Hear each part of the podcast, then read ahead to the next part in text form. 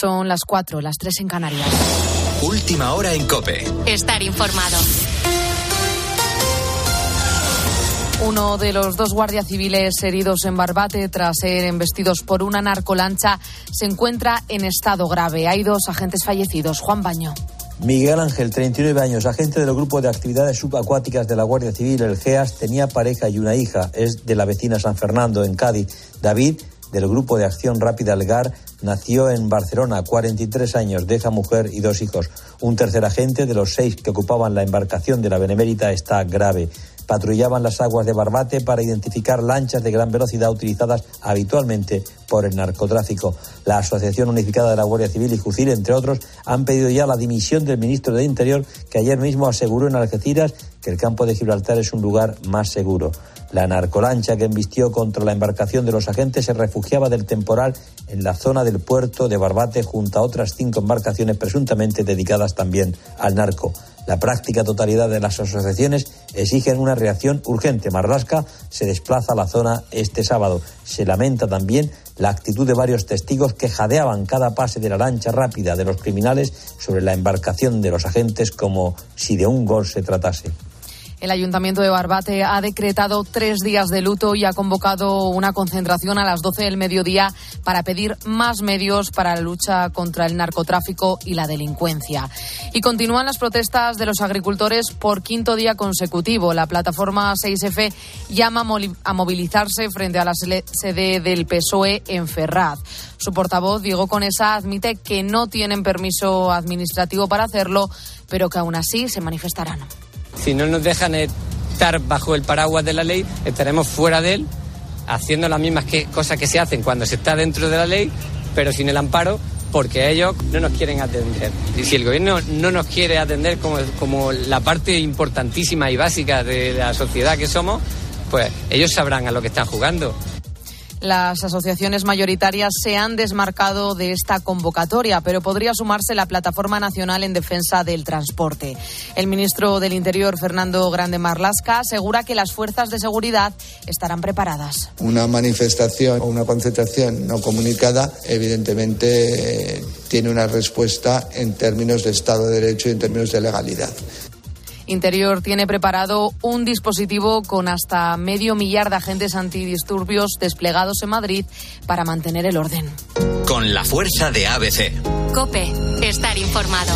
El Cádiz suma su partido número 20 sin ganar. Raúl Liñares. Ha vuelto a perder en la apertura de la jornada 24 de Liga. 0-2 en casa contra un Betis que quiere volver a entrar en Europa. Hoy día grande de fútbol. Se enfrentan el primero de la Liga contra el segundo. Real Madrid-Girona a las seis y media le han preguntado al entrenador blanco si el partido es clave para decidir el título de liga. Esto ha contestado Carlo Ancelotti. Obviamente que gana mañana toma ventaja, pero la liga es muy larga. Uno de los dos equipos puede tomar ventaja eh, en frente a los otros. Esto es la cosa más importante. No creo que la liga se decide mañana, pase lo que pase. La liga se va a decidir más adelante. Hay más partidos. A las 2 el Deportivo vez recibe al Villarreal, Real Sociedad Osasuna a las 4 y cuarto y cerraremos el día con el Las Palmas Valencia a las 9. Y en Polideportivo, en la Euroliga victoria cómoda del Barcelona ante el Alba Berlín, 93-77. Y ya es oficial, en 2025 la NFL llegará al Santiago Bernabéu. Podrá seguir la jornada de liga y todas las novedades del deporte en tiempo de juego a partir de la una de la tarde. Continúas poniendo las calles con Carlos Moreno el pulpo. Cope, estar informado.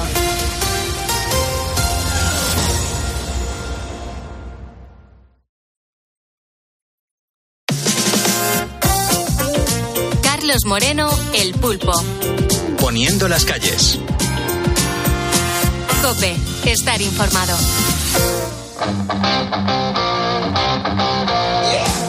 Esta sintonía nos indica que llega nuestro tiempo dedicado al mundo del motor y tenemos al mejor experto, a Alfonso García Motorman. Muy buenos días.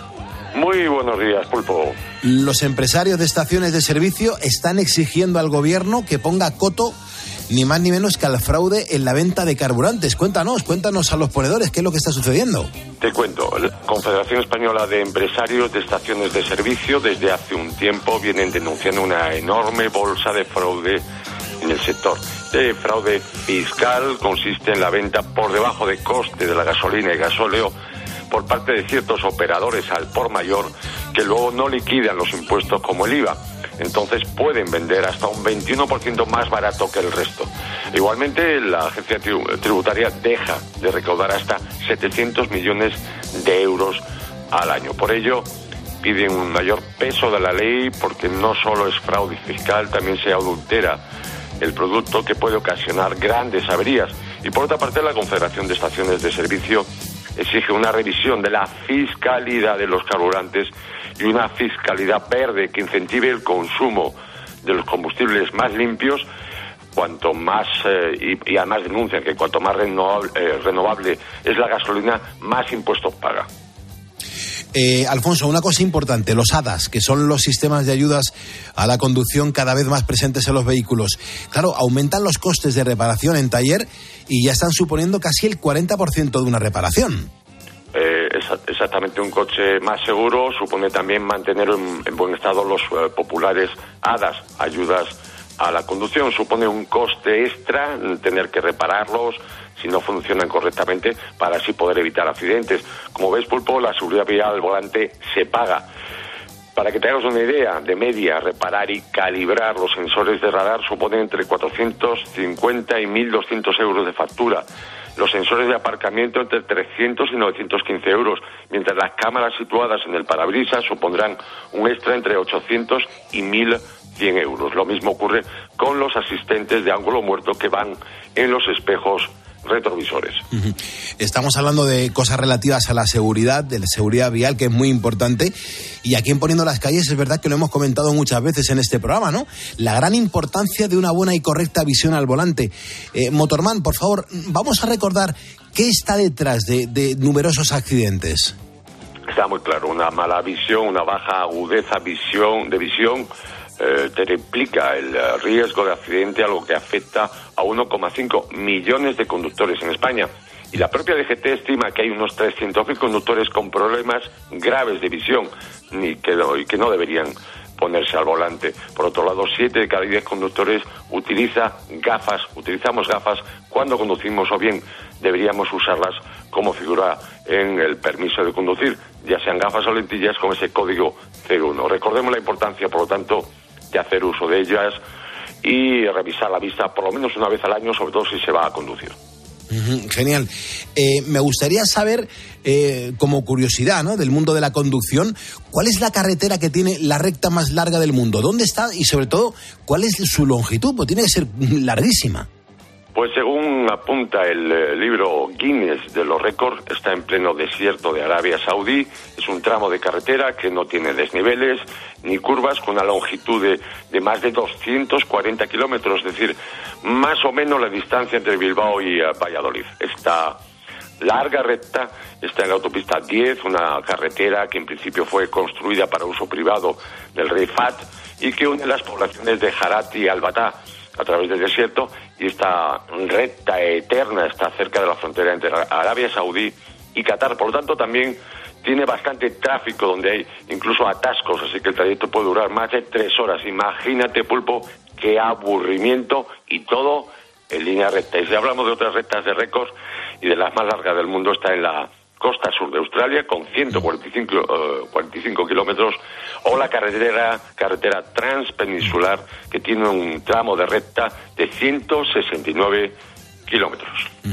Y la última pregunta, eh, Alfonso, que esta es muy importante, sobre la plataforma del transporte por carretera que ha anunciado la convocatoria de un paro indefinido del sector, ni más ni menos que a partir del próximo sábado. Sí, sí, la Plataforma Nacional en Defensa del Sector del Transporte, que agrupa transportistas autónomos y microempresas, han decidido unirse, sumarse a las protestas y manifestaciones de los agricultores en toda España, convocando un paro nacional indefinido del transporte de mercancías por carretera a partir del día 10 de febrero, este próximo sábado. La plataforma ha reconocido que para esta convocatoria de paro no cuenta con el resto de asociaciones patronales del sector que agrupan a las grandes empresas del transporte. Además, el próximo sábado han convocado una concentración que arrancará en Madrid y han pedido apoyo a la sociedad civil, así como la colaboración con los agricultores. Genial, Alfonso, no hay tiempo para más. ¿Tú cómo te vas? Como siempre, poniendo el intermitente. El intermitente. Escuchas Poniendo las calles. Con Carlos Moreno El pulpo. Cope, estar informado. Y hay que decir que en este arranque de 2024 podemos leer en la prensa que el reloj del fin del mundo pues resulta que se coloca a 90 segundos. Claro, esto nos hace pensar que las cosas no van bien. Pero claro, ¿qué es este reloj en inglés que nos habla de Domsai, literalmente el día del juicio final?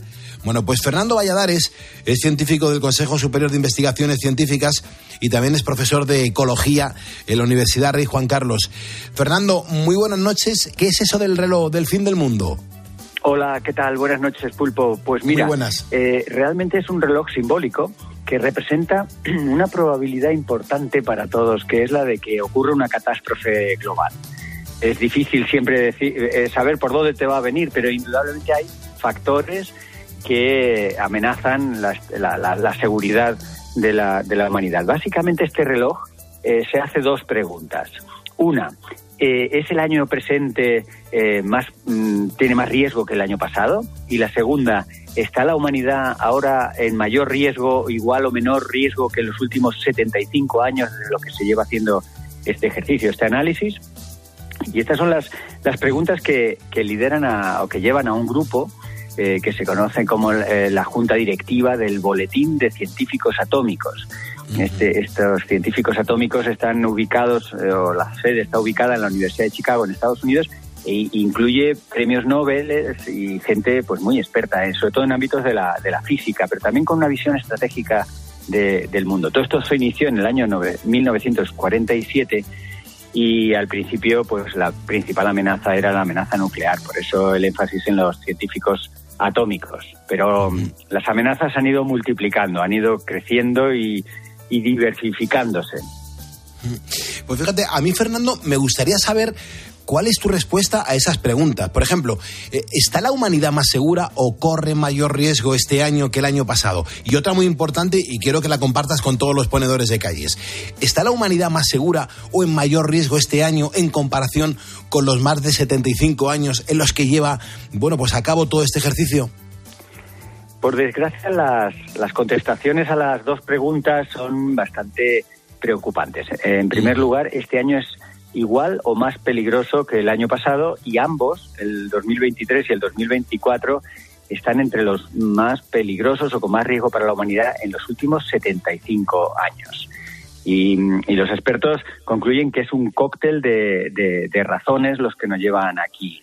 Desde el año 2007 el, la gran amenaza del cambio climático ha entrado y ha entrado con fuerza. No se ha ido ningún año entre las principales amenazas para la, para la humanidad. ¿no?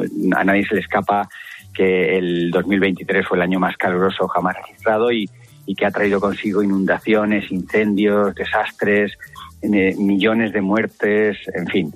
Esto ya está aquí y cada año es un poquito más, pero no, no ocurre solo eh, el cambio climático. ¿no? Se, se, suman o se multiplican las causas, por ejemplo, el auge de la inteligencia artificial, la proliferación de armas nucleares que no, que no para, que muchas veces de forma silenciosa ahí sigue, guerras muy claras como entre Rusia y Ucrania o eh, la de Israel sobre Gaza, amenazas biológicas de diversos tipos, formas también de degradación, de pérdida de biodiversidad y de contaminación, y luego algo que es muy rampante y muy importante en los propios Estados Unidos, que es el anfitrión de este comité de análisis, que es la desinformación.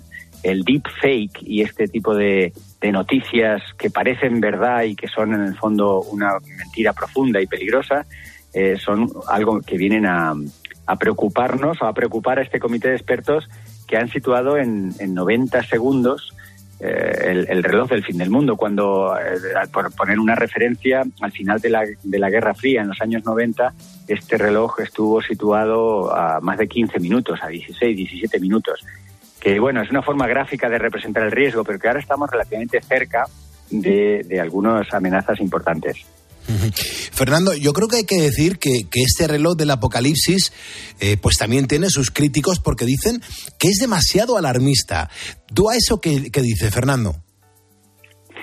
La, la, sensación de alarma o de mal cuerpo que te queda cuando escuchas estas cosas es verdad que, que genera en, en, quienes los escuchan o leen estas noticias eh, pues eso, mal cuerpo, ¿no? Pero es precisamente lo que, lo que se busca, porque estos relojeros del apocalipsis, como les llaman, nuestros expertos del Boletín de Científicos Atómicos, lo que buscan es levantar eh, señales de, de alerta para, para evitar que se siga por alguna de esas vías. Se puede incurrir en otros riesgos, pero al menos algunos riesgos ya detectados y que pueden ser graves, eh, como digo, cambio climático, la propia desarrollo nuclear, y, y, estas tensiones geopolíticas y los, la falsa información y demás, mm, son cosas que la idea de estas alarmas es precisamente que pongamos esfuerzo para, para corregirlas, para ir evitando que eso gane en fuerza y por tanto aumenten los riesgos de que este reloj del fin del mundo se vaya cortando y el tic-tac eh, de la catástrofe global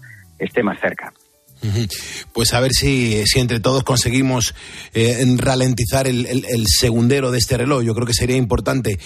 Pues Fernando Valladares, científico del Consejo Superior de Investigaciones Científicas, que nos acompaña todos los miércoles para hablar precisamente de eso, del medio ambiente. Recuerdo que quien quiera pues más información sobre este tipo de temas, lo que puede hacer es consultar su canal La Salud de la Humanidad en Instagram y también en YouTube o incluso en su web valladares.info. Fernando, un abrazo bien fuerte y muchísimas gracias. Gracias a vosotros, un abrazo. Te cuento que ahora mismo están pasando cositas. Sí, y hoy no me regañes. No me regañes. ¿eh? No me a regañes. pe- ¿A qué va a haber penes? Bueno, hablemos de penes. Hablemos de penes. Pues, pues no sé por qué hay que hablar de penes, pero bueno, si O tú de lo dices, pene en singular. mm, a, de- a un pene nada más. Mm, Hablemos del pene. Yo te voy a decir una cosa, Pulpo, y esto ya fuera de coñas. Es increíble la cantidad de noticias que genera el miembro masculino. Hombre, claro. Pues que yo repaso cada día la prensa escrita y digital y a ver qué te crees. Que cómo encuentro yo todas las cosas locas que luego te cuento y te digo la verdad. Que yo no soy como Ángel. Que yo no Claro. tengo esa agilidad. O sea, yo no tengo esa rapidez para inventarme noticias y contártelas aquí y quedarme más ancha que larga. No, o sea, no, claro, todo esto es real. Yo lo he visto. reales, claro, claro. Esto, es, esto es real. Esto ha ocurrido, yo lo veo, flipo y digo, pues lo voy a contar a pulpo. Pues claro, no me la voy a guardar. Claro. Eh, alucinante lo que se habla del citado órgano en la prensa. La última noticia que yo he conocido, y por eso te la traigo, ha sido una necrosis Uf, que, sí, esto es malo. O sea, es negativa. Casi siempre es negativa, también te digo. Ya, ya, ya, ya. Madre, Es que vea, de verdad. es Casi que- nunca contamos nada positivo. Siempre es porque ocurren amputaciones, y dan- además, me- como sufro, me dan ganas de tocarme Eh, incluso claro, para bueno. decir, eh, mm, Bueno, ¿cómo pero que ha- bueno? y hacemos todos así, todos, pues Ya. yo, yo no tengo pene y hago también el gesto de "Mm, qué desagradable es todo. Pues claro, pues ¿qué te, ¿qué Dolor. te crees que tengo yo? La... Claro, es que no puede ser esto. Dolor, mucho dolor. Bueno, la historia es que hay una necrosis, como dice Es que Belén Esteban. es más tonta hay de una verdad, ¿eh? Hay una necrosis que sufrió un hombre de 50 años Pobrecillo. en su pene tras pasar, como diría chiquito, 24 horas haciendo una guarrería española. Joder, con madre 50 mía. años. Si es que no hay edad. Si es que ya no hay edad para Madre 24 horas. Ya uno debería, conform- animal, debería conformarse con 10 minutos, pues luego Hombre, pasan claro. estas cosas. Claro. Necrosis.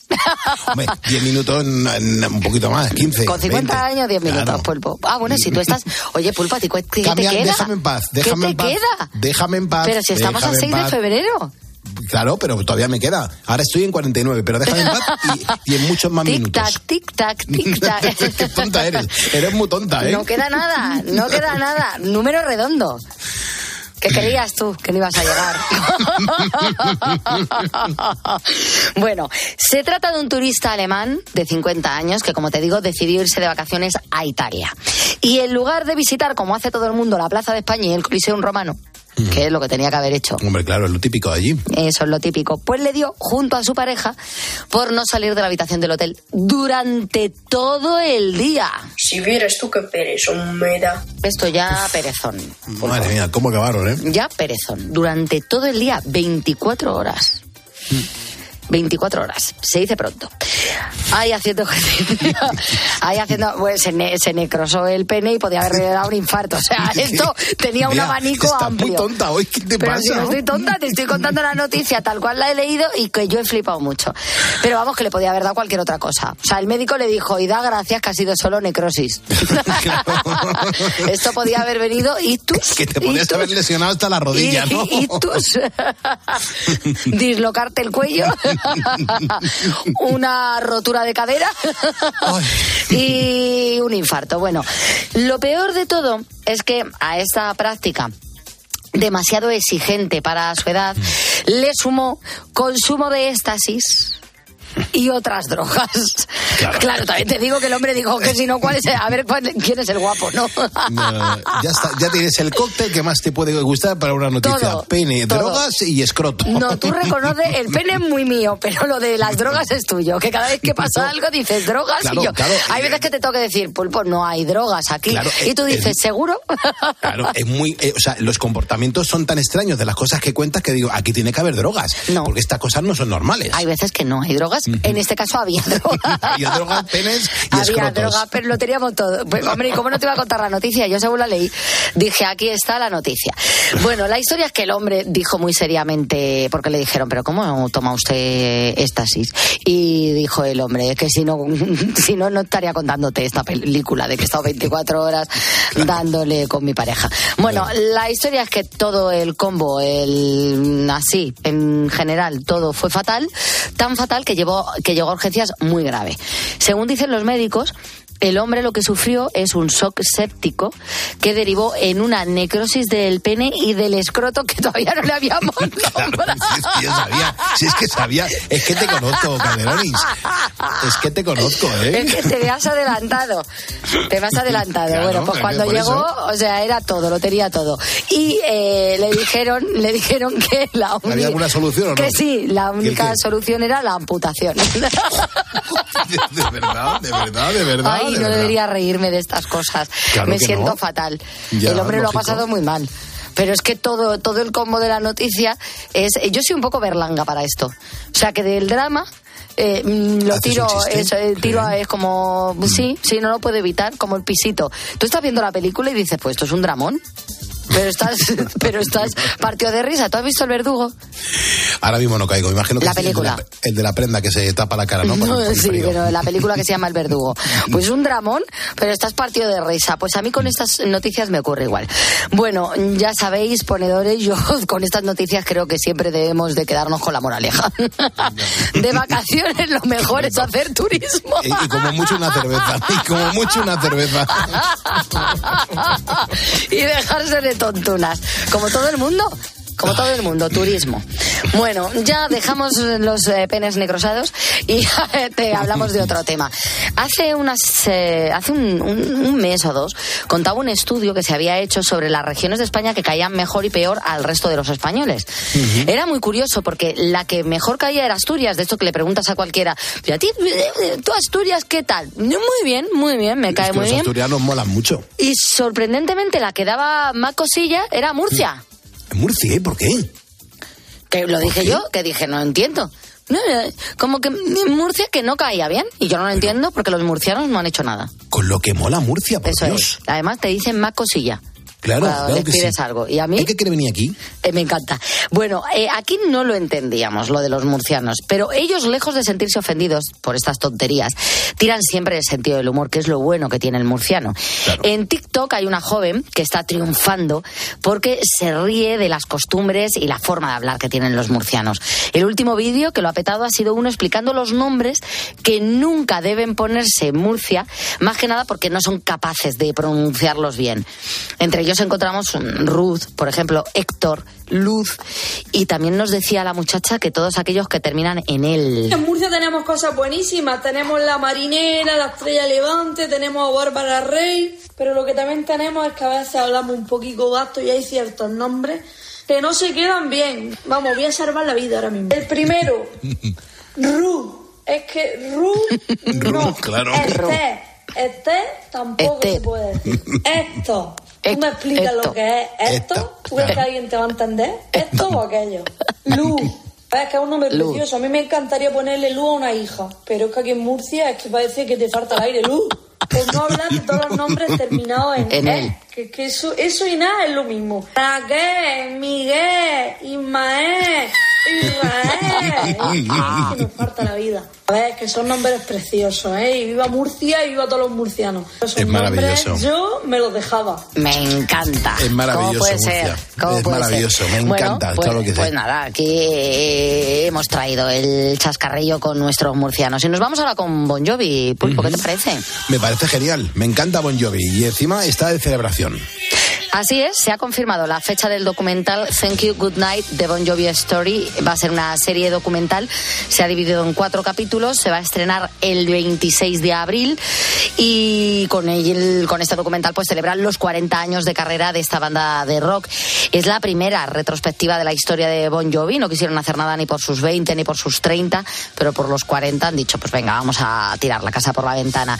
Va a contar con la participación de todos los miembros presentes y también pasados de la banda. Escuchamos a Bon Jovi. Carlos Moreno, El Pulpo. Poniendo las calles. Cope, estar informado.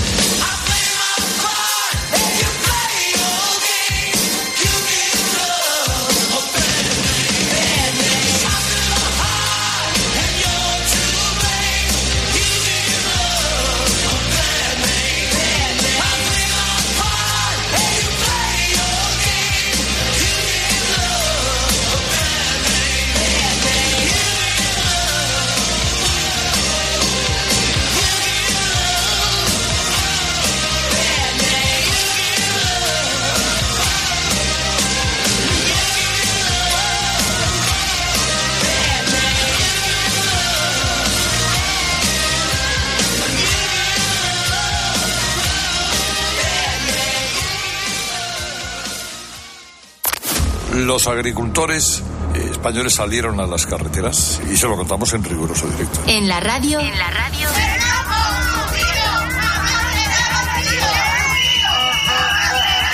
Todo pasa en Cope. Vámonos también a Aragón, que es otra de las comunidades donde los tractores han cortado el tráfico. Ahora directamente trabajas a pérdidas. Los de la tarde estamos donde hay que estar, en la carretera, por el Arcén, aproximadamente 4 o 5 kilómetros. En el día que los agricultores colapsan la mayor parte de las carreteras. Y hombre, ahí chocaban dos legitimidades, la del que protesta con sobradas razones y la del que quiere llegar a su casa. Pues precisamente allí en Murcia tenemos atrapado a Ángel Espósito, el director de Conductores alrededor en esa rotonda tomada por... Que los demás estamos trabajando también. Pedir disculpas pues a todos los que les hayamos entorpecido y les hayamos complicado un poco. En la radio, todo pasa en Cope. Escuchas Poniendo las calles. Con Carlos Moreno, El Pulpo. Cope, estar informado. a esta hora, vea, están pasando cositas. Están pasando cositas y ¿sabes quiénes también duermen muy mal? Además de, de los ponedores y de la gente que trabaja de noche o que sufre insomnio, los padres. Los padres, claro, cuando salen los hijos de marcha, ¿verdad? Mm, Bueno, no, y cuando, te- y cuando son bebés. Porque a mí, ah, bueno, también, claro. Claro, quiero que bebé, te puede pasar. Esto sí es cierto que cuando uno es padre ya. eh, Sí. A mí me dijo, me dijo la, la abuela de mi marido, eh, dice ya nunca volverás a dormir bien. Cuando yo iba a dar a luz a- al primero, porque dice que es que los padres, una vez que ya tienen hijos, es raro que vuelvan a dormir bien. Bueno, yo eh, luego ya he empezado a dormir algo mejor. Las Sí es- preocupaciones, claro. Claro, porque genera muchas preocupaciones, pero es que es cierto que de bebés, eh, aunque trabajes de día, es decir, aunque tengas un horario normal, como tengas un bebé en casa, te puedes ir perfectamente a trabajar sin dormir, pero, pero con casi toda de seguridad. normal del mundo, claro, ¿eh? con Vamos, casi no toda sería la seguridad. primera vez, claro. Eso es. Así que este mensaje que yo voy a lanzar hoy en el Pasan Cositas es para los padres del mundo, eh, en especial para los que aún tienen niños pequeñitos, porque los que ya pues eh, los tienen grandes, esta medida ha pillado un poco a destiempo. Si estás agotado de tus funciones como progenitor en Alemania, hayan encontrado la solución. Se llama el CUR. ¿Pero esto qué es? Pues lo voy a explicar, porque hay gente que dirá, ¿y qué es el CUR? Pues yo lo explico. Se trata de un retiro de 21 días, son tres semanas, que está retribuido, pagado por el Estado y al que tienen derecho los trabajadores alemanes que sean padres y estén, pues sin paños calientes, quemados. Claro. Las tres semanas no te las puedes coger siempre, sino cada cuatro años. Es decir, si yo, por ejemplo, tengo un bebé de un año, ya no puedo más, llevo nueve meses sin pegar ojo, puedo pedirla y ya no podría volver a pedirla hasta dentro de cuatro años. Pero de cualquier forma, se ha convertido en una baza fundamental para personas que atraviesan pues momentos realmente complicados. En cualquier caso, el retiro debe ser recetado por un médico al que tienes que acudir cuando te veas así. Los días se me hacen eternos. Son Cuando los te días que no, desesperas. que no se acaban. Ese día, ¿eh? Que te vas a trabajar a las 8 de la, de la mañana. Vuelves. Haces la cena. eh, bañas al niño. Has ido incluso al parque. Has ido a comprar al supermercado. Lo demás, tenía un poquito de plancha. Te has tumbado un ratito y a las 12, cuando te has metido en la cama, el niño ha dado la serenata hasta las 5 de la mañana. Y a las 7 te has vuelto a levantar y te has ido a trabajar. Y así un día tras otro. ¿Y qué te pasa? Que es que el niño está sacando los dientes. ¿Y qué te pasa? Que es que el niño, el niño es un desgraciado. El niño no hay- se duerme y al final le tiene que invitar a un chupito. y no hay manera, el jodido niño, de que duerma una noche entera seguida. Bueno, eh, el seguro en Alemania cubre todo a los que soliciten este permiso. Cubren el cuidado, las comidas, eh, el cuidado de los niños y un gran número de actividades y terapias para ayudarte a desconectar. Por ejemplo, yoga, meditación, marcha nórdica. Estos retiros tienen lugar normalmente en clínicas cerca de la playa, el campo o también en, lugar- en lugares lejos del ruido y la monotonía. Cosas a tener en cuenta. No está permitido beber. Es decir, tú te coges este retiro y no te vas a poder tomar una cerveza. Aquí ya hay algunos a los que el retiro les va pareciendo... Pichi, pichi. Mm, Ya no te convence tanto. Tampoco está permitido en este retiro que te paga el Estado alemán fumar, acostarse tarde, vamos, llevar hábitos poco saludables, porque el objetivo precisamente es eso, acabar con los trastornos del sueño y alimenticios que a veces pues te causan los hijos. Porque como decía el gran divulgador Carlas Capdevila, lo más fácil de no tener hijos, pulpo, es no tenerlos. Y se se lo dije, dije, mira, si quieres cosas prácticas, como práctico, práctico, no tenerlo. O sea, no tener hijos es muy práctico. Como práctico, práctico, la idea es no tener. No tener es muy práctico, ¿no? Entonces, cuando los tienes, práctico no lo es. Es apasionante, maravilloso, divertido, interesante, es como una aventura fantástica, ¿no? O sea, tus, tus amigos sin hijos el lunes presumen de, de- de- de- de que han ido al cine o al teatro, algo así como absurdo, y te miran con cara de pena. ¿Tú, tú qué digo? Yo he ido de urgencias. O sea, mi vida es... eh, mi vida es siempre más apasionante que la tuya, ¿no? Pero práctica no es. Práctica no es. La vida de padre siempre es más apasionante, pero práctica no es. Esa no es, claro que sí. Vamos a escuchar a Estopa, porque como sabes, Cadena 100 está preparando el concierto por la paz, que se va a celebrar el próximo 9 de marzo en el Within Center de Madrid. Y las entradas ya están a la venta, hay que correr, ¿eh? porque vuelan. Los hermanos Muñoz ya han confirmado su presencia También lo ha hecho Manu Carrasco, David Bisbal, Ana Mena, Vico, Abraham Mateo. Tú imagínate, el concierto es a beneficio de Manos Unidas. Así que ya sabes, ponedor, si puedes asistir, compra las entradas y colabora así con esta noble causa. Quiero mandar un abrazo a un ponedor que eh, bueno, nos está escuchando desde Quintana Roo, en, Cozumel, y es una barbaridad. Y, me encanta que, que- que estén en contacto con nosotros la gente que a tantos kilómetros están escuchando la radio. Así que desde aquí, desde Madrid, en la capital de España, mando un abrazo bien fuerte a Kiwi Copperfield, que nos está escuchando al otro lado del charco. Un abrazo bien fuerte, hermano. Sube la radio.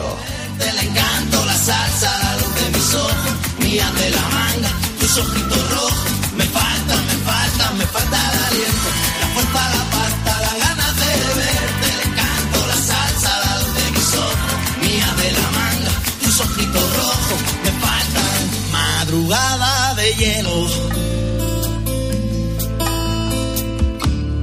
Alguien que se arrastra, arrastre suelo. Ya debe entrar el sol por tu ventana azul. Y yo en el ascensor, qué clara, qué estúpida expresión. Menos mal que ya no estás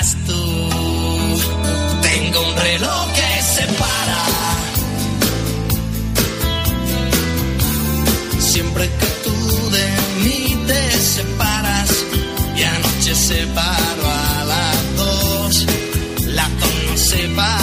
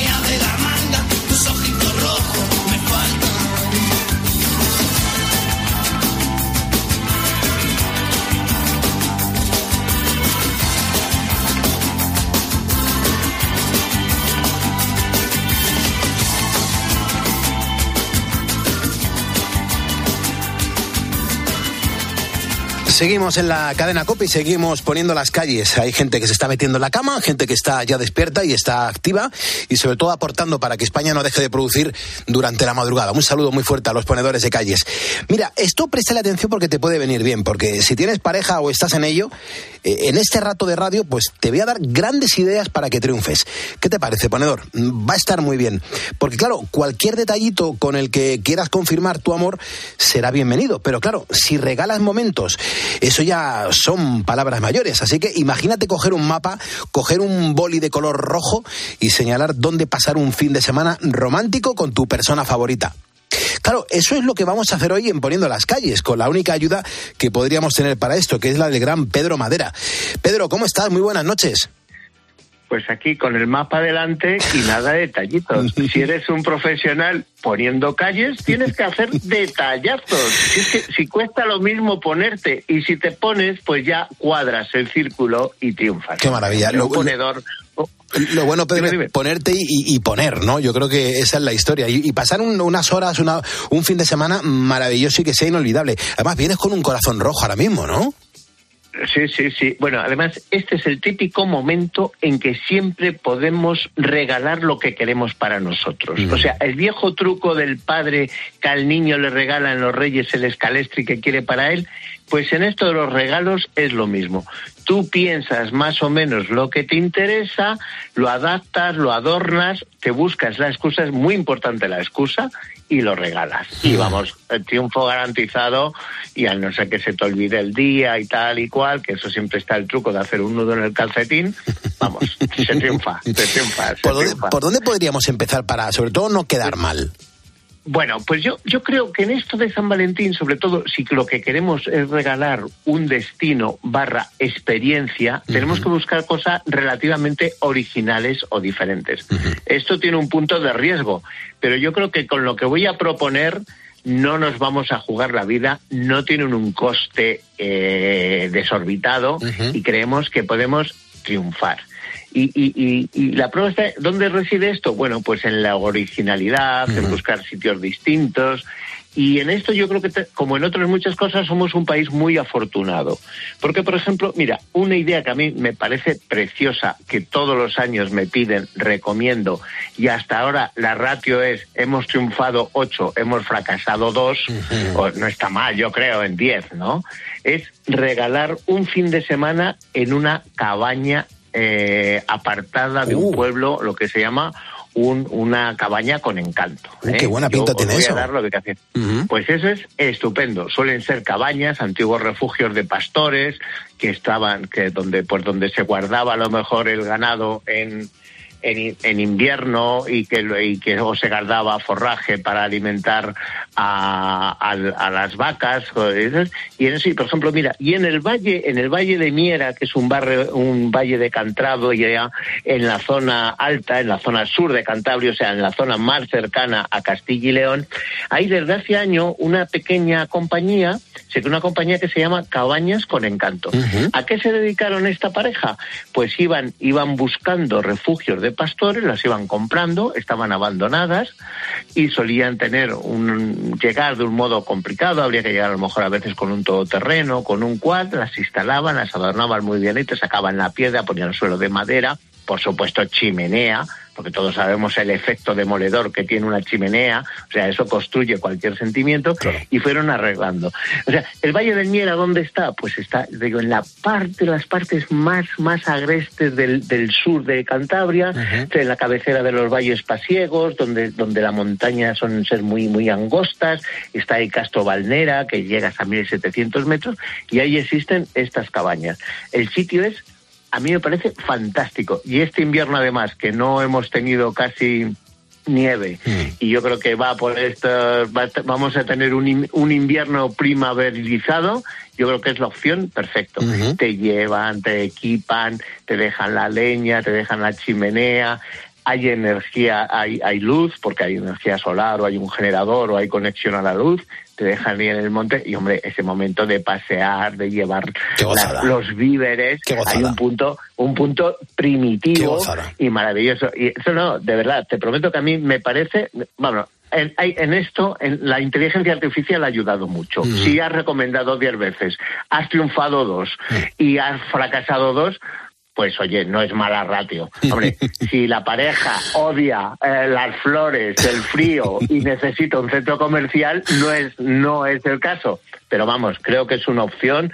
Si entráis en cabañasconencanto.com, vais a ver que es muy bonito. Y realmente el propio refugio es, es, es la escapada, ¿no? Y eso me parece un, pues me parece una idea muy bonita. La noche suele costar unos entre 100, 120 euros. Hay varias opciones y luego es una manera de recuperar eh, la vida, pues un poco el, eh, la- el romanticismo de la falsa vida Sí, rural, ¿no? exacto. Porque claro, si pasas tres días, da igual que el agua fluya por un lado al lado, no, no, no te tienes que levantar temprano a traer la leña ni nada de eso. ¿Por qué? Porque te has llevado unas buenas empanadas, un buen asado, una parrillita, hasta algún plato de quinta gama que te permite hacer, bueno, pues un risotto maravilloso, aunque sea de falsete. Claro que nos vamos a engañar. todos Hasta, hasta en una, hasta en una noche romántica ya has metido algo de comer extra, ¿eh? Es que, es que de verdad... Es que a estas horas, estas horas, y eso es sin vivir. Si yo ya he decidido cuando hablo contigo, ceno antes para luego tomarme un tentempié a la una. O sea, cuando se ponen con el deporte, kilómetro 42, digo, ¿qué hago? ¿Me pongo las zapatillas? ¿Me pongo las zapatillas? Anda, pon la tostadora, Pedro, pon la tostadora, pongo la tostadora y, y tengo unos grillets, me abro una botella de cava y me doy una alegría, unos buenos frutos secos. en que sí. Oye, re- repite la dirección donde la gente puede investigar para, oye, cogerse un- unas 48 horas de descanso con su pareja, donde lo va a pasar bien. Y estas cosas de verdad, pero son muy necesarias, ¿eh? Cabañas, cabañas con encanto. Muy ¿eh? bien, muy bien. Y ya te digo que la, la empresa que las tiene, que es una pareja muy simpática, eh, se ha rehabilitado varios casos, varias casas y en el Valle de Miera, que si ponéis en el mapa aparece donde estaba Isabel, que es un sitio fantástico, además muy importante en la historia, porque ahí había unas antiguas fábricas de artillería en la cavada, claro, estamos hablando de fábricas de armamento en una parte muy apartada de la montaña y que luego esos cañones eran los que bajaban a la costa de Cantabria para defender. Me parece un sitio de verdad maravilloso y donde hay, bueno, hay pueblos como Sobas, San Roque de Romiera, Miera, Liérganes, que a lo mejor te suena un Sí, poquito más he, río he estado, he estado en Liérganes. Claro. Eh, maravilloso, Claro, ¿eh? claro, maravilloso. Maravilloso, o sea, el, otoño brutal, brutal siempre. Cuando hay nieve, maravilloso. Y la primavera, espléndida. El verano no hace calor, pues ¿qué más podemos decir? Vamos, es que lo tenemos todo. Es ¿eh? una gozada, Pedro. Luego, eh, ¿qué me dices de toda la- esa gente que, que busca estar cerca de un árbol, la energía de un, de un árbol, la naturaleza? Eh, yo creo que tiene que haber sitios maravillosos donde, donde la gente pueda hacer escapadas románticas. Bueno, pues un árbol, realmente, no sé si has visto alguna vez en la tele, en las TDTs, eso de mi casa en un árbol, ¿no? Sí, Que he visto, dicen, he visto algo "No, de pasada, sí.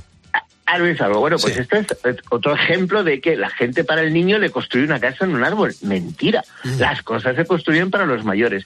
Y a mí me parece, yo he pasado algunas de mis mejores noches piratas por ahí, ¿eh? en, en un árbol. Y es que ha habido desde hace, vamos a pensar, 10 años, 12 años, la recuperación de algunos espacios naturales como construyendo pequeñas casas, pequeñas habitaciones en la copa de un árbol. Esto, eh, al principio, que había unos ejemplos en Gerona, en Cataluña y en Navarra, en, en, en Ulzama, que donde todavía hay algún hotel, y unos- pues eran, eran como pequeños, eh, pequeñas plataformas con, con un espacio muy pequeño, una camita de 1,35 por 2, una escalera que tenía cierta componente de aventura, una polea por donde te traían el desayuno por la mañana. Bueno, como todo en esta vida, pues evoluciona y por suerte evoluciona para bien. Ahora hay cabañas en los árboles que se han convertido en auténticas suites de lujo y me parece un ejemplo eh, de visión romántica. Para los que tenemos una edad, pues porque recuperamos el mito de Tarzán y Jane, que para qué nos vamos a engañar. Ahí hay un punto maravilloso, no andar por ahí en taparrabos de un lado para otro, de liana en liana. No, no, no, no, no, no, no. Ahora las hay ya con wifi, hay sitios estupendos, muy bien equipados, con agua caliente, con baño, con toda clase, con balcones estupendos, con vista maravilloso. ¿Y por qué me gustan estos sitios? Porque tú tienes la sensación de vivir en un árbol durante 48 horas o salir de excursión o bajar a desayunar a- al, al, centro del poblado, pero que sabes que tu casa está en un árbol. Entonces, esto, eh, sinceramente, me parece muy, muy, muy bonito y me parece muy especial porque no es algo que puedas hacer todos los días. Me parece, e incluso las hay algunas que están adaptadas para niños, ¿no? Qué bien. Donde hay, donde hay de, eh, em, de este tipo de instalaciones tremendas, algunas súper fantásticas, incluso algunas son estructuras muy sólidas en, en Suecia, en Finlandia. Pero aquí tenemos varios ejemplos. Eh, las que te decía de Ulzama, el famoso Valle en Navarra, maravilloso, con un campo de golf estupendo, donde eh, conozco una que debe ser como de unos 20 metros, tienen como tres, que te, traen, te suben el desayuno por la mañana en una polea, en una cesta, pero un desayuno maravilloso, con unos croissants recién hechos, con buen pan, con tostadas, con aceite de oliva, con tomate, con embutido, con buen café, con zumo de naranja recién exprimido, a mí me parece estupendo. Pero lo curioso es que después de estos casos de, de eh, las de Basoa Suite, que son estas de Ulzama, pues, que tiene un sistema de escaleras para subir, son estupendas. Y hay varios casos de esto. Por ejemplo, en Cianuri, en, en Vizcaya, a mitad de camino entre Bilbao y Álava, hay un unos casos estupendos. Y además me encanta porque ahí hay unos árboles de 20, 25 metros y la cabaña está como a 12 metros y tienes una sensación de volar, de maravilloso. ¿Sabes cuál es el problema? Que a veces te instalas arriba y no sales. Luego, en Gerona, en cerca de San Hilario de Sacán, hay otro sitio estupendo, hay como cuatro o cinco. Y un agua muy buena. eh, Ahí hay un agua muy buena para beber, no, no para disfrutar. Desgraciadamente estamos en época de sequía, pero hay unos manantiales allí increíbles, ¿eh? Pues mira, eso no lo sabía yo, pero ah, seguro que es estupendo. En Vejer de la Frontera hay todo un complejo también, en la Sierra de Jaén. En Jaén tiene, la serranía de Jaén tiene instalaciones estupendas. Y esta tiene varias cabañas que están instaladas sobre, pilot, sobre pilotes de madera y me parece es, esto me estupendo. Ya te digo, Ulzama y cualquiera de estos sitios, en, en Ciudad Real, en Villarrubia de los Ojos, hay otro sitio que también conozco, maravilloso, que es un sitio, eh, la primavera manchega, que es estupenda, y el sitio este que os digo de Extremadura me parece genial. Y además, si aparte eh, de noche romántica hay que ser padre barra madre ejemplar, pues también te digo una cosa, te llevas a los niños a una de estas aventuras y es que disfrutas. Mira, yo pocas veces he visto una cara más feliz en un niño y no y ya sabes que los niños no son mi debilidad, que en Villas Nuevas de Gata, en plena Sierra de Gata, ¿Por qué? En, en el norte, pues porque había una el- eh, en una familia que llegó a, a una a esta instalación donde hay varias cabañas a dormir. Yo dormía en un sitio y, y la familia con los con dos niños eh, y dormían en otro en otro sitio de estos. Y la cara de felicidad de ver al niño cuando tenía que subir para dormir arriba, es que te prometo que a mí no se, vamos, yo era feliz, pero es que ese niño no lo ha olvidado, en- vamos, en los próximos, en, en toda su vida, porque es un sitio estupendo. O sea que ya os Lo, doy lo varias mejor de ideas. todo esto, ¿sabes lo que es, Pedro? Dar ideas a los oyentes, dar ideas de que está muy bien quedarse en casa los fines de semana o un fin de semana tras otro fin de semana. Yo soy muy casero, pero también es muy importante saber qué se puede hacer, dar ideas, que, que la gente se lance en la Claro, medida de lo posible, sí, sí. porque se- la, la vida es maravillosa y, y de verdad, Pedro, hay que aprovecharla, ¿eh? que el tiempo pasa volando. Hombre, pasa volando y luego además eh, todos, el que más y el que menos, nos da un susto la- eh, de vez en cuando, ¿no? Eh, De salud, económico, laboral, y dices, no, es que esto me lo llevo por delante. Mira, un antiguo embajador de Portugal en España, me acuerdo que con ochenta y tantos años creó un hotel, un hotel maravilloso, Quinta do Touro, a las afueras de Sintra, en la costa, y, le- y yo le decía, pero ¿qué necesidad tiene usted con la edad que tiene y tal? Dice, eu Pedro, he parar, he morir. Y eso mismo es, es una reflexión maravillosa y precisamente San Valentín, por encima de la publicidad, los regalos, los corazones y todo este postureo de consumo maravilloso también, pero tiene ese momento para decir, mira, es que me voy a ir a dormir un árbol, me voy a ir a dormir a un tipi o me voy a ir a dormir a una burbuja de, de cristal. Ah, qué bueno eso. Eso, es- eso está muy bien, eso está muy bien, ¿eh? Eh, ¿Eso te gusta? ¿Esa idea también Sí, te gusta? eso me Bueno, gusta, hombre, claro. Sobre todo porque puedes ver las estrellas. Eso es, Claro. eso es, eso es la idea. Claro. Producto, producto de la afición. El otro día, hace ya unas semanas, mencionábamos a hotelitos muy bonitos donde tienen eh, telescopios para hacer para observar las estrellas, para ver los cielos. Y eso ha generado un tipo de, eh, también porque se, ha- se han creado como unos módulos que son unos, eh, unos módulos de, de- plástico muy resistentes que funcionan muy bien térmicamente, que te permiten tener intimidad unidos a- al, correspondiente baño y eso se ha convertido en habitaciones.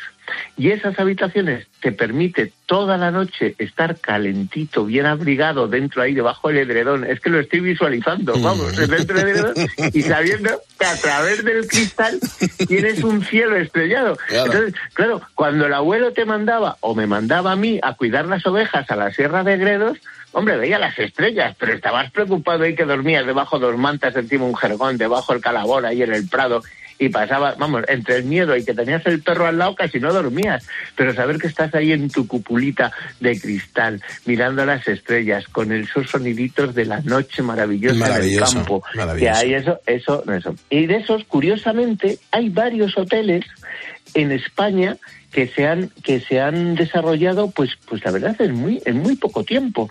Empezaron algunos en, en Ciudad Real también en Toledo. Por ejemplo eh, hay un sitio que a mí me encanta que se llama Cielo con Z Las Beatas.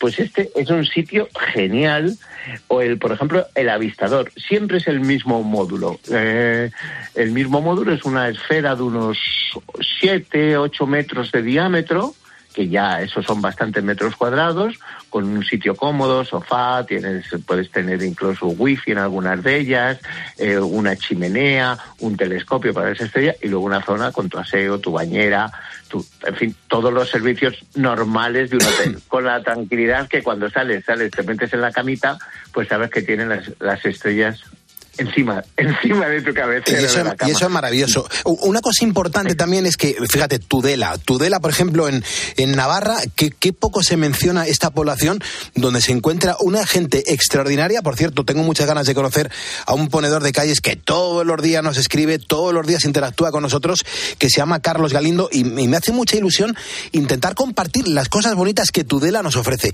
Yo he trabajado en el 97-98 en esa plaza de toros de Tudela y aluciné. Comí súper bien.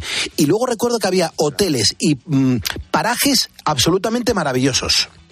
Pues mira, muy cerca de Tudela, aparte de tener dos, tres restaurantes top, top, top de verduras, posiblemente las mejores alcachofas, el mejor cardo y la mejor menestra que has tomado en tu vida, la has tomado en Tudela. La plaza de Tudela me parece un sitio estupendo. Y al, al- al- a los alrededores, cerca de Tudela, están las Bárdenas Reales, que es un espacio, ahora es un sitio mítico para los que nos gusta el mountain bike, porque tiene unas zonas de descenso fantástico, vas por el desierto. Es un poco, yo siempre digo, el desierto de Utah, pero con comida buena, ¿me entiendes? Claro, claro, y, y- y es verdad, son- es unas, forma- unas formaciones rocosas que por la erosión se han convertido en auténticas esculturas naturales. Ahí hay un hotel que se llama Aire de las Bárdenas, que está, bueno, es una reserva de la biosfera, estás a como a 10, 15 minutos, depende de la velocidad y los radares, ¿no? De Tudela, y es un sitio maravilloso. Ese sitio, además, en esos días que hay esa, ese calor que se sube, que hay menos bruma, pero cuando llega el frío, ¡pum! parece que se limpia, como que pasan una valleta por el cielo y estás ahí dentro de la piscina que tienen, con el cielo estrellado, que parece que se está cayendo. Porque eso cuando, cuando pasamos noches en Madrid o en los alrededores de Madrid, hasta que no salimos en Madrid, por ejemplo, al Escorial o a Torrelodones, que el reflejo de Madrid no nos permite ver las estrellas, pero en cuanto llegas, por ejemplo, a Guadarrama o pasas al otro lado del Espinar, dices, es que qué cielo tengo, es que parece que me han puesto todas las lucecitas de colores, ¿no? Es como la aplicación del teléfono móvil arriba, maravilloso. Bueno, pues ahí en Aire de las Bárdenas, además que tiene una piscina estupenda y que, que, que- que- ¿qué tal? Es un sitio estupendo. Y luego además, hombre, es justo, si ya estamos, si nos ponemos a comer, pues ese cardo, esa borraja. Por favor. Como- Esa menestra, menestra, por favor. La, la menestra menestra. tendría que tener un día internacional, por favor. ¿Cómo, cómo, cómo? Hombre, mira, opto por el reto y la semana que viene voy a hablar Exacto. de mis sitios favoritos de Menestra. Bien. Porque yo, desde la menestra que hacían en el bar Tejadilla, donde Conchi y Ángel hacían una menestra salvaje en Villacastín, ha, ha cerrado ese restaurante, yo he- me he jugado la vida por muchos sitios buscando la menestra perfecta y tenemos Palencia, Tudela, Navarra, el norte de Valladolid, el no- algunos sitios de, de la huerta de Valladolid, también de Valladolid, de la zona del Duero, o sea, es que es una maravilloso. O sea que la Qué semana gozada. que viene menestras de España. Qué ¿eh? gozada. Pues Pedro, Oye, nos quedamos. gustaría- No tengo tiempo, tienes que darte ya mucha prisa, No tengo- Pedro. Bueno, pues me, es que me gustaría un par de sitios urbanos para Mm. los románticos que no quieren coger el coche. Y tenemos ciudades maravillosas, porque tenemos, mira, por ejemplo, Sevilla, Plaza de Santa Cruz, Hotel Don Pedro, que se llama Don Pedro como yo. Oh. Maravilloso sitio de los sitios maravillosos. Y luego lo demás, hombre, pues Teruel, que Teruel, sabes, que es una de mis capitales de mi provincia favorita. Y tenemos ahí el Torico de Teruel en la plaza. y La Exacto. historia de los amantes de Teruel. O sea que nada. Es impresionante. Además, Pulpo, nos, que están, que irnos. nos están atacando. Escúchame, Pedro, que gracias por esta información que nos das, sobre todo que nos ayuda a organizarnos grandes escapadas. Cuídate mucho. Hombre, y, no- y evitaremos alguna crisis de pareja. Hasta la semana que viene. Adiós. Hasta adiós. luego, Pedro Adiós, Madera, adiós. aquí en la cadena Cope, poniendo las calles.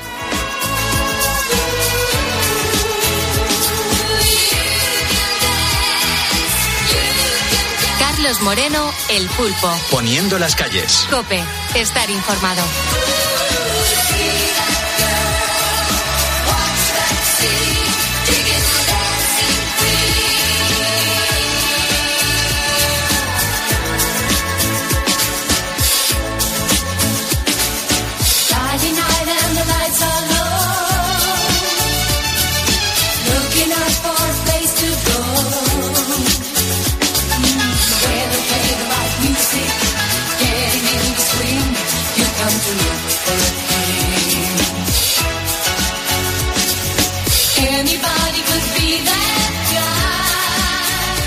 Moreno, El Pulpo. Poniendo las calles. Cope, estar informado.